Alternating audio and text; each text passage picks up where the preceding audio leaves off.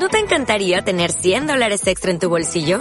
Haz que un experto bilingüe de TurboTax declare tus impuestos para el 31 de marzo y obtén 100 dólares de vuelta al instante. Porque no importa cuáles hayan sido tus logros del año pasado, TurboTax hace que cuenten. Obtén 100 dólares de vuelta y tus impuestos con 100% de precisión. Solo con Intuit TurboTax. Debes declarar para el 31 de marzo. Crédito solo aplicable al costo de la presentación federal con TurboTax Full Service. Oferta sujeta a cambios o cancelación en cualquier momento que de todo lo que pueda para ayudarte. Mi sirviente Vic nos puede ayudar. Tal vez lo conoces. Ah, el chico chino, ¿verdad? Chino. Por Dios, claro, es chino.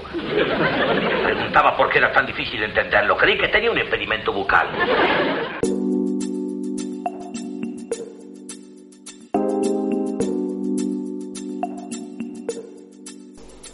¿Qué tal amigos? ¿Cómo les va? Muchas gracias por estar aquí, bienvenidos a Era Chino. Era Chino es eh, mi podcast. Eh, les voy a contar un poco la historia de Era Chino y por qué ese nombre. No tiene nada que ver con la actualidad ni con lo que está pasando en el mundo, sino que tiene que ver con un audio que escucharon antes de escucharme a mí. Ese audio es del Superagente 86, una serie emblemática.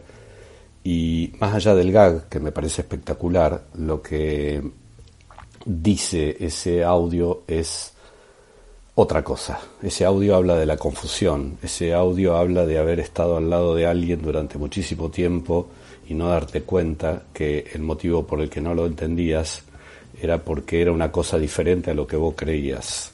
Esto tiene que ver con cuántas veces nos pasó que creemos que estamos eh, frente a algo y descubrimos, a veces tarde, que estamos frente a otra cosa esa confusión que surge eh, de ese pequeño gag de Superagente 86 me llevó hace muchos años, muchos, muchos años atrás, a tener un blog que se llamaba Era Chino. Era un blog en el cual casi nunca escribía de cine, sino que escribía de mis cosas, escribía de lo que me pasaba, de mis vínculos, mis afectos, eh, no sé, vínculos con mis padres, mi infancia, mi pasado, todo lo que me pasaba por la cabeza lo metía en ese blog y fue bastante exitoso dentro de eh, la época en la que lo hacía. Hoy día es como más natural que uno tenga un blog y escriba cosas ahí, existen las redes sociales, pero esto que le estoy hablando era mucho antes, cuando recién, recién, recién se iniciaban las redes sociales y, uno no elegía Facebook para escribir, sino que te armabas un blog. Era chino, fue muy exitoso para muchísima gente, eh, estoy hablando de más de 10 años atrás, que, me seguían y que, bueno, de, pasaron de, escucharme en la radio a leerme un poco ahí y conocer otra faceta y otras cosas mías. No es casual que tome el nombre Era Chino para este podcast. Eh, me parece que la impronta va a ser la misma. Yo entiendo que casi todos ustedes esperan de mí cine y series y eso les voy a dar. O sea, esperan carne y carne tendrán. Ahora seguramente eh, va a haber una mirada mucho más personal que la que puedo volcar en Twitter o, en Facebook o, en Instagram de las cosas. Esto es lo que, lo que propongo, lo que quiero hacer con Era Chino. ¿Por qué un podcast? Tardé mucho en elegir este formato. Eh, desde que me fui de Vorterix me pareció que iba a ser muy sencillo que yo consiga trabajo, que Guillermo Hernández consiga trabajo eh, velozmente en cualquier radio. Y la verdad no fue así. Hablé con todas las radios que se puedan imaginar, desde Mitre a Metro, a, todas. Y todos me recuerdan y me tratan con mucho afecto, cariño, como alguien importante que para la radio, como alguien que marcó, así como me han dicho, marcaste una época de cómo se hablaba de cine y todo, pero nadie pensó que valía la pena que yo tuviera un programa. Honestamente lo digo así. Em, me dio como mucha bronca, pasé mucho tiempo esperando que esa propuesta llegara. Em, me han propuesto cosas para fin de semana, yo muchas ganas de trabajar fin de semana no, no tengo. Em, y bueno, por eso eh, elegí hacer un podcast, pero hay un antecedente que quiero contar porque tiene que ver con una persona que me hizo un ofrecimiento que no supe ver. Eh, esa persona se llama Luciano Banchero, es uno de los dueños de Posta FM, para mí la plataforma de podcast Eh, todo lo que vino después, nada, es, es copiar, copiar a los que saben hacerla y los que la hicieron bien. Lucho hace varios años me citó en un café cuando ya Aposta estaba empezando a, ser bastante reconocido por, por, la gente en general y me propuso hacer un podcast. Yo no lo entendí. Se lo dije hace poco, le dije que le pedía perdón por no haberlo entendido, por no haber captado el, la importancia de la oferta que me, está, me estaba haciendo Lucho. Eh, la verdad que no la vi, eh, traté de pensar en cómo, qué, qué, haría en un podcast y qué sé yo, y no la vi, no le pude encontrar la vuelta, nada. Eh, así que mi agradecimiento a Luciano y decirle a través de, este podcast que, que, bueno, que no supe entenderlo en ese momento, Luchito y te agradezco igual, te agradezco por la oferta. Pero acá estoy, eh, tomando ese, ese formato hermoso que es el podcast y que me parece que tiene mucho que ver con, con lo que se viene, con, el, con lo que ya está, no con lo que se viene, con lo que ya está. Me parece que elegir eh, programas de cuatro horas ya no tiene mucho sentido. Eh, pensaba los otros días de un programa de cuatro horas o de tres horas, ¿cuántos sacás bueno? ¿Cuántos momentos buenos hay? Porque si le sacás la música, le sacás eh, la, la, la, pauta, le sacás el boludeo, te quedan 15 minutos por, por hora, con suerte, o 10 minutos por hora, de los cuales vale la pena. Así que me parece que, que ya el programa de radio, el viejo formato no da, eh, claramente se está acabando, los programas ya son mucho más cortos, eh, esto es cierto, y, y, bueno, yo creo que el podcast tiene mucho que ver con, con, con el hoy, con lo que se está haciendo. Terminado esta parte de explicación que tiene que ver con el podcast, quisiera empezar a hablar un poco de, lo que ustedes están esperando de mí, de las cosas que, que, tienen ganas, esto imagino yo, que tienen ganas eh, de que yo hable. Voy a um, ocuparme en, estos podcasts eh, titulados, llamados Era Chino, de hablar de directores, películas puntuales y series de televisión, que para mí son de las cosas más importantes que hay en este momento. Eh, tengo un, un, interés, una fascinación mucho más eh, importante, interesante hacia una serie de televisión bien lograda que a, a, películas. Digamos, cuando quiero ver superhéroes, explosiones y todo eso, voy a la pantalla grande, aunque entre las series hay cosas muy buenas, pero estoy encontrando en las series un, una profundidad, una intimidad y, y, una empatía que no, no sentía en el cine hace mucho tiempo, salvo con contadas películas, contadas. O sea, yo no quiero decir que no haya películas que, que me, me, enamoren, pero son muy pocas. Me parece que eh, hoy en la televisión están pasando cosas más interesantes. Quiero arrancar hablando de un director. Eh, no solo director, sino que es guionista. Eh, se llama Noah Baumbach. Eh, lo pueden conocer por varias de sus películas, pero muchos llegaron a él a través de Historia de un matrimonio, la última película con Scarlett Johansson que estrenó Netflix. Netflix que está pasando una especie de enamoramiento con él. Ya le produjo dos películas eh, de Meyerowitz Stories y, y, bueno, la mencionada historia de un matrimonio. Pero Noah Baumbach tiene, tiene un pasado muy, pero muy interesante que, que yo lo vengo siguiendo y, y me encanta. Eh, es, un tipo que es, es hijo de un novelista y crítico, o sea, nació de una familia lo que se dice acomodada e intelectual. Él empezó haciendo pequeñas películas, cortos como casi todos, pero se hizo muy conocido como guionista también de, de Wes Anderson. Sus películas hasta ese momento no eran muy reconocidas. Eh, de ahí en más, eh, todo su cine que sigue la línea de muy particular, yo quiero decirlo y pido perdón si hay una comparación acá, eh, sigue como una línea superadora, por decirlo de alguna forma, de Woody Allen. Eh, Woody Allen en su cine tiene como una repetición constante. En todas sus películas aparecen elementos que son elementos que tienen que ver con él, tienen que ver con su vida, tienen que ver con su historia. Y Noah Baumbach, para mí, tiene lo mismo, tiene lo mismo que Woody Allen, pero superador. Me parece que es diez veces mejor, mucho más profundo intenso que el cine de Allen.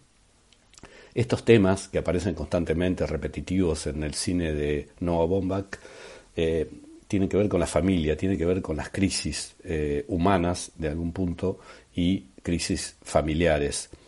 Son lo mismo, ¿no? Las familias están compuestas por seres humanos. Em, algunas de las películas más eh, representativas de esto eh, serían Historia de Familia, que tuvo, creo, estreno acá en Argentina o fue un directo al DVD, la verdad que eso no recuerdo.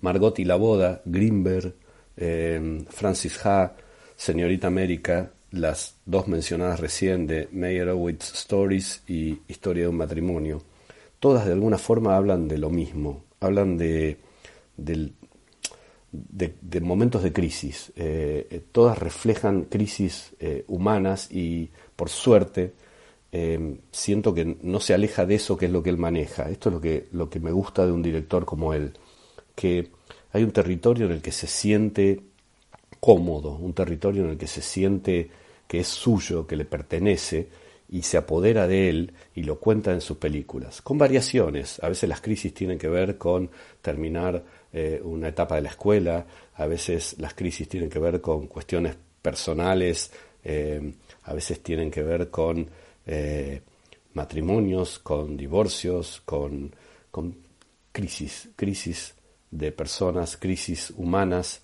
crisis reflejadas en las películas. Todas me parecen de una intensidad increíble. Hay muchos personajes rotos. Yo amo la gente rota porque me parece que la gente rota está viva. Me parece que la gente rota eh, tiene, tiene una intensidad que, que, otra gente no tiene. Eh, casi todo lo que voy a hablar hoy tiene que ver con gente rota eh, o, o personajes rotos. Pero el cine de Noah Baumbach, la verdad que se los recomiendo mucho. Eh, varias de sus películas están en Netflix. Cuando Netflix empezó a producirle películas, compró parte de las viejas películas que podía, las que estaban liberadas, las que no tenían eh, algún tipo de contrato con otras distribuidoras, otras mayors, y entonces las empezó a subir a su catálogo. Así que búsquenlas, búsquenlas por director, se las repito, eh, las, por lo menos algunas que estoy casi seguro que andan dando vueltas por ahí, historias de familia, Margot y la boda, Greenberg, Señorita América, Francis Ha, eh, segurísimo que está de Meyerowitz Stories y, Historia de un matrimonio, que bueno, estuvo nominada a los Oscars, ya saben, uno de los mejores trabajos de Scarlett Johansson, eh, un, peliculón, honestamente un peliculón fantástico. quiero pasar a hablar un poco de algunas series que me han gustado mucho, que, que me tienen como muy fascinado y de las cuales le vengo a aguantar los trapos, sobre todo a una, a una que es considerada un melodrama y que la verdad me, me da como, como bronca utilizar la palabra melodrama como algo negativo, como algo, como algo peyorativo, como algo que es digno de despreciarse. Y la verdad que, que no, a mí me parece que hay eh, si quieren usar la palabra melodrama, la voy a, la voy a usar, me voy a apropiar de ella. Hay melodramas que están buenísimos. Uno de ellos es This Is. This Is es una serie eh, que van a poder ver en la televisión, que tiene varias temporadas, que mm, habla de, de la familia. Y cuando digo que le tengo que aguantar los trapos, es porque es muy fácil entrarle a This Is y entrarle mal Em, ¿Vieron la patada de Krupoviesa a, creo que era Montenegro, en el Boca River? Los futboleros se deben acordar, porque creo que merecía pena, pena perpetua. Eh, bueno, así como Krupoviesa le entró a Montenegro, creo que la gente le entra a Disisas, eh, menospreciándola, tratándola como una serie menor, como un melodrama, es para llorar, no quiero llorar. La verdad que Disisas es, es eso, es una serie muy conmovedora, muy humana y que sí va derecho a provocarte algún tipo de, emoción y, bueno y tristeza en algunos episodios, pero también me parece que eh, lo que cuenta eh, y cómo lo cuenta tiene muchísimos valores, pero muchísimos valores. pareciera que está mal visto sentir en esta sociedad. Sentir está mal. Eh, está mal decir, che, me lloré todo con una serie, está mal decir, cada episodio me, me, llena de angustia, me hace llorar, y pareciera también que estacionarse en ese sentimiento de, tristeza que te puede producir, o de angustia, o de emoción, eh, es, es, algo como que te va a hacer mal, ¿me entendés? Es como, yo no quiero llorar más. ¿Qué significa no quiero llorar más? Que, que o no quiero, no quiero angustiarme más, o no quiero... A veces no está mal eso, no está mal sentir, no está mal eh, tener angustias, eh, que sobre todo si están provocadas por una serie de televisión. Yo no digo que la vida tiene que ser una búsqueda de angustia, de dolor y de sufrimiento, pero, pero sí podés ver algo que te provoque cosas, que te provoque emoción, que te... Y bueno, es así, es la vida. ¿Qué vas a hacer con eso? Es, es la vida, no puedes hacer mucho más. This em, para los que no tienen la menor idea de qué estoy hablando, cuenta la historia de una familia. Eh, padre, madre, dos hijos naturales y un hijo adoptado. Em, de ahí en más, lo que va contando es la historia de esta familia a lo largo del tiempo, pero maneja algo que es muy interesante, que es que no es, no es eh, lineal, sino que va y viene constantemente eh, en el tiempo y está marcado por algunos hechos puntuales que le suceden a esta familia a lo largo de, todas las temporadas. Em, tiene actores increíbles, esto a mí me fascina. Hasta el extra más choto que está parado en una esquina con un paraguas es genial y todos lo hacen genial. Son muy buenos todos muy, pero muy buenos. La verdad que no hay un momento en que digas, ay, qué choto, cómo se le escapó esto al personaje o algo así. No, la verdad, súper sólido, súper sólida la estructura, súper sólido eh, el, cast, me parece increíble. Ese es uno, uno de los motivos para destacarlo. Muy pocas veces eh, se ve un cast tan completo. De todas maneras, las series últimamente eh, no fallan en eso, no fallan. Pero este está muy bien, todos están muy bien.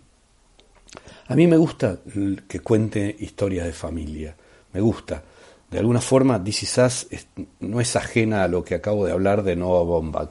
Eh, me parece que está bueno que cuente historias de, familias y está bueno que a esas familias les pasen cosas, porque tiene que ver con, con la realidad, tiene que ver con lo que a nosotros nos puede pasar.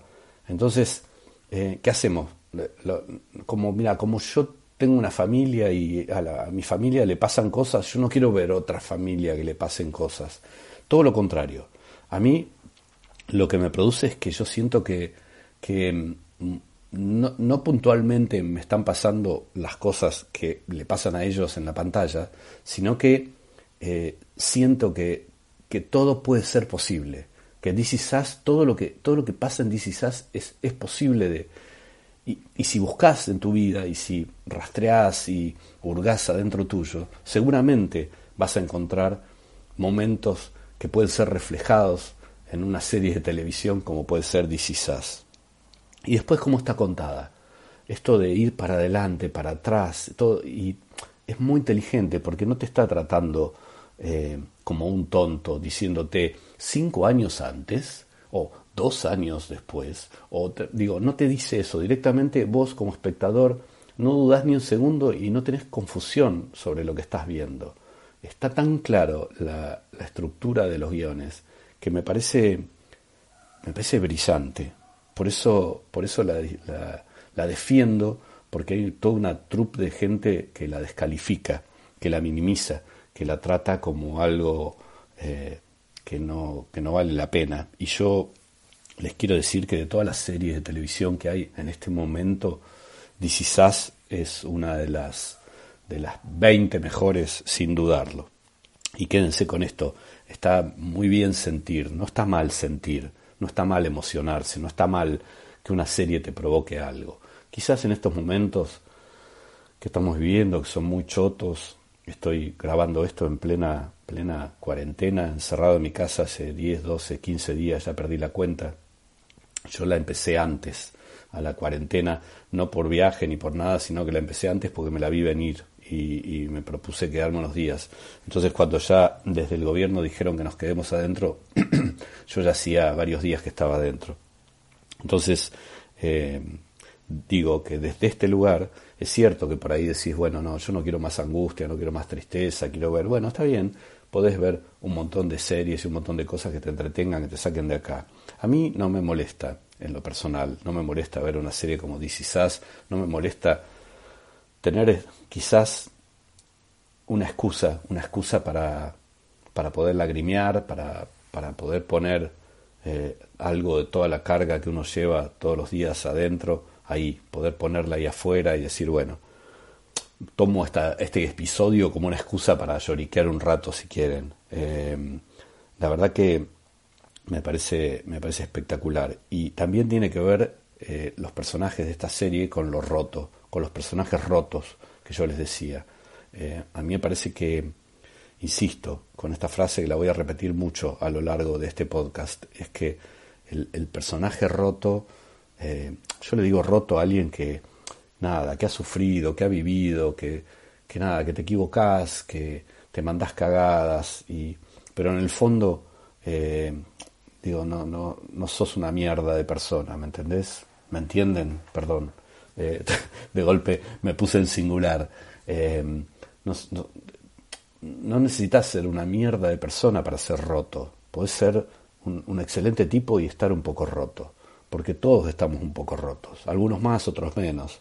Eh, y me parece que a veces que el que no se reconoce como un poco roto eh, se está perdiendo de algo. Se está perdiendo de algo que le pasó, que le pasa y que quizás no lo quiere ver. Los personajes de DC Sass también están un poco rotos, bastante rotos. Todos tienen algo. Todos tienen miserias, todos tienen momentos de mierda. Y eso también me encanta, porque el melodrama de, personajes mágicos maravillosos eh, no funcionaría o no me funcionaría a mí. Sin embargo, este, este melodrama, y estoy utilizando la palabra que mucha gente utiliza peyorativamente, yo la estoy utilizando a favor, este melodrama o este drama, como quieran llamarlo, o comedia dramática o drama, no sé cómo, no sé cómo llamarlo. Eh, me parece que, está plagado y está lleno de situaciones, de, personajes eh, un poco rotos que tienen que ver con, situaciones nuestras, con lo que a nosotros nos pasa. Por eso la elijo, por eso la recomiendo a DC Sass y la recomiendo abiertamente y le aguanto los trapos porque merece que se le aguanten los trapos porque es una gran serie, una gran serie. También les quiero hablar de Fleabag, la serie de Amazon. Ah, tengo tanto para decir y no quiero estirarme mucho, así que me voy a tomar eh, unos, minutitos más. Em, trataré de que este podcast no dure más de media hora, porque si no puede ser un embole para todos ustedes. Amo Fleabag, la. Amo, amo, amo la serie, amo a sus personajes, todos están rotos también. Y perdonen que insista con la palabra roto. Están todos rotos y amo que estén rotos. Ella, la protagonista, me, me genera, me genera un, montón de sensaciones. Em, tengo, tengo como una imagen que me viene a la cabeza y es que como hombre eh, a veces el universo femenino se nos hace ay, no sé, se nos hace difícil, eh, se nos hace difícil. Yo creo que eh, a pesar de que somos muy parecidos, a la vez los hombres y las mujeres somos muy diferentes. Y yo lo que siento que esta serie, a través de su protagonista, me, entreabre la puerta para que yo espíe y, disfrute y entienda de ese universo femenino. Em, ella es feminista sin sin actuarlo. ¿no? Ella es naturalmente feminista, es una mujer eh, con una libertad increíble y a través prisionera, prisionera de muchas de sus cosas, prisionera de su propia culpa y carga con una terrible cruz que la van a descubrir cuando vean la serie o la descubrieron ya los que sí la vieron. Esa cruz es un peso constante que está en su vida, hasta que yo diría que esa cruz eh, se le nota físicamente. Yo creo que, que, el personaje tiene una actitud física eh, que tiene que ver con el llevar una cruz sobre los hombros. Eh, esto quizás les parezca una locura, pero es algo yo miraba, observaba los otros días y digo, físicamente se nota que tiene una carga, que tiene una mochila. Eh, me parece una serie muy inteligente, inteligentísima, brillante. No te trata de idiota, te trata al contrario, te, te invita a ser hiperinteligente y engancharte con ella. Es una serie que tiene un montón de lecturas de diferentes niveles. Tiene lecturas como muy directas que son divertidas y entretenidas, pero si escarbas un poco atrás, hay un montón, hay un montón de cosas.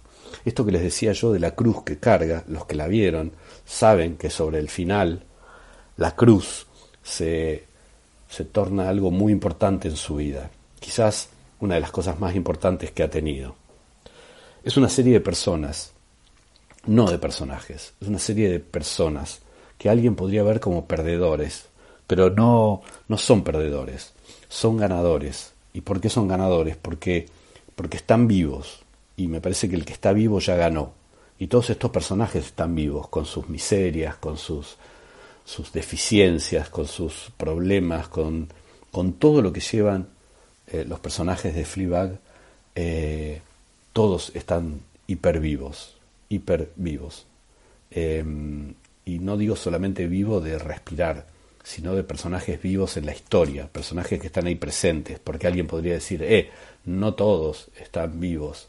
No, es cierto, hay un personaje que es importantísimo que no está vivo. Lo van a descubrir rápidamente, no le estoy spoileando nada.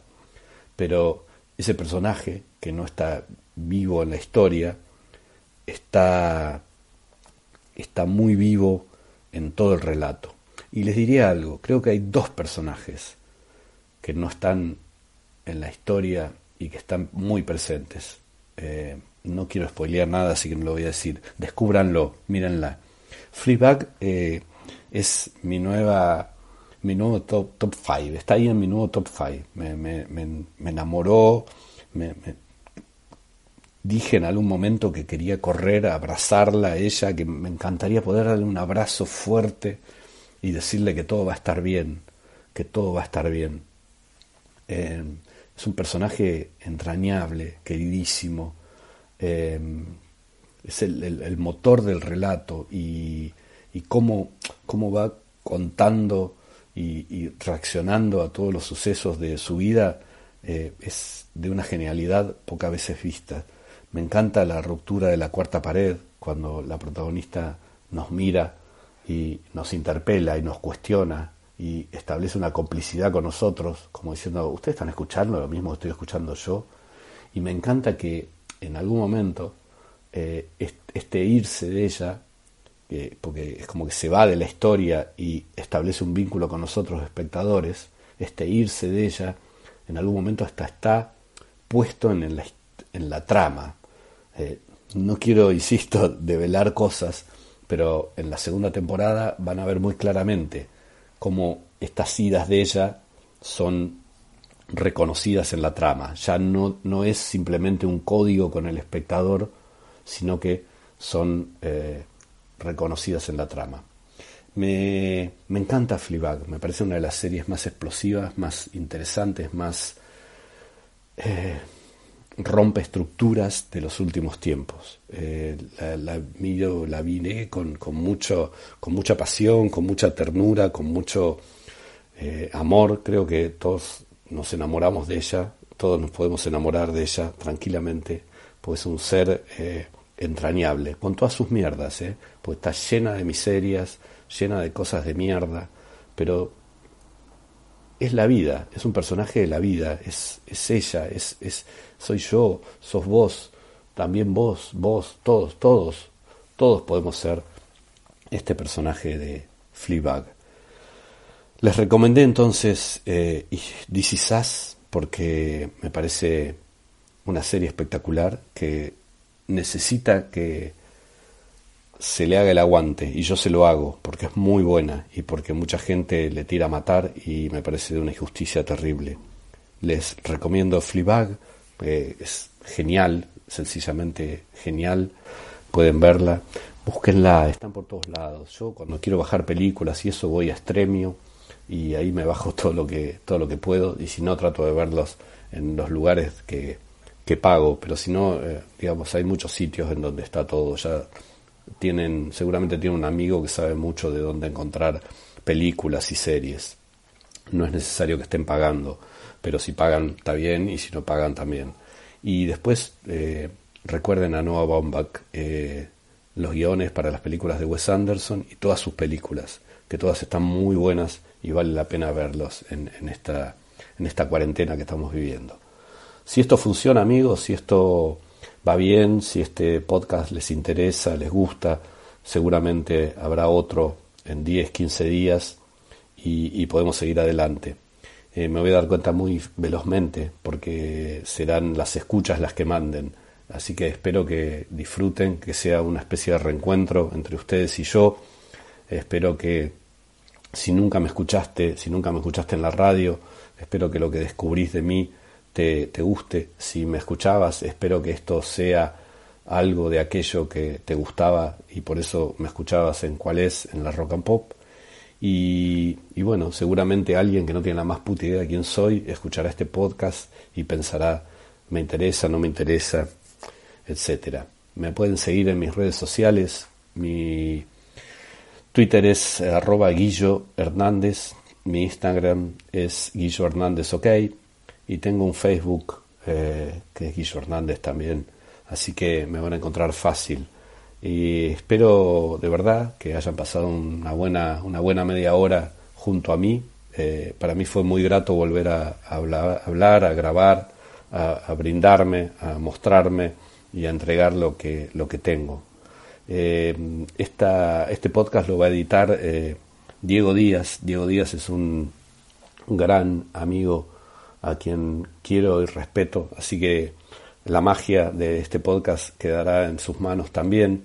Eh, fue productor mío en los programas que hacían Vorterix, ahí nos conocimos y establecimos una, amistad bastante entrañable, así que no quiero dejar pasar que, que un poco de la magia eh, la, va a ser él. Em, muchas gracias por, por, elegirme, muchas gracias por escuchar estos 30 y casi dos minutos y nos encontramos pronto. Esto fue eh, Era Chino en formato podcast. Chao.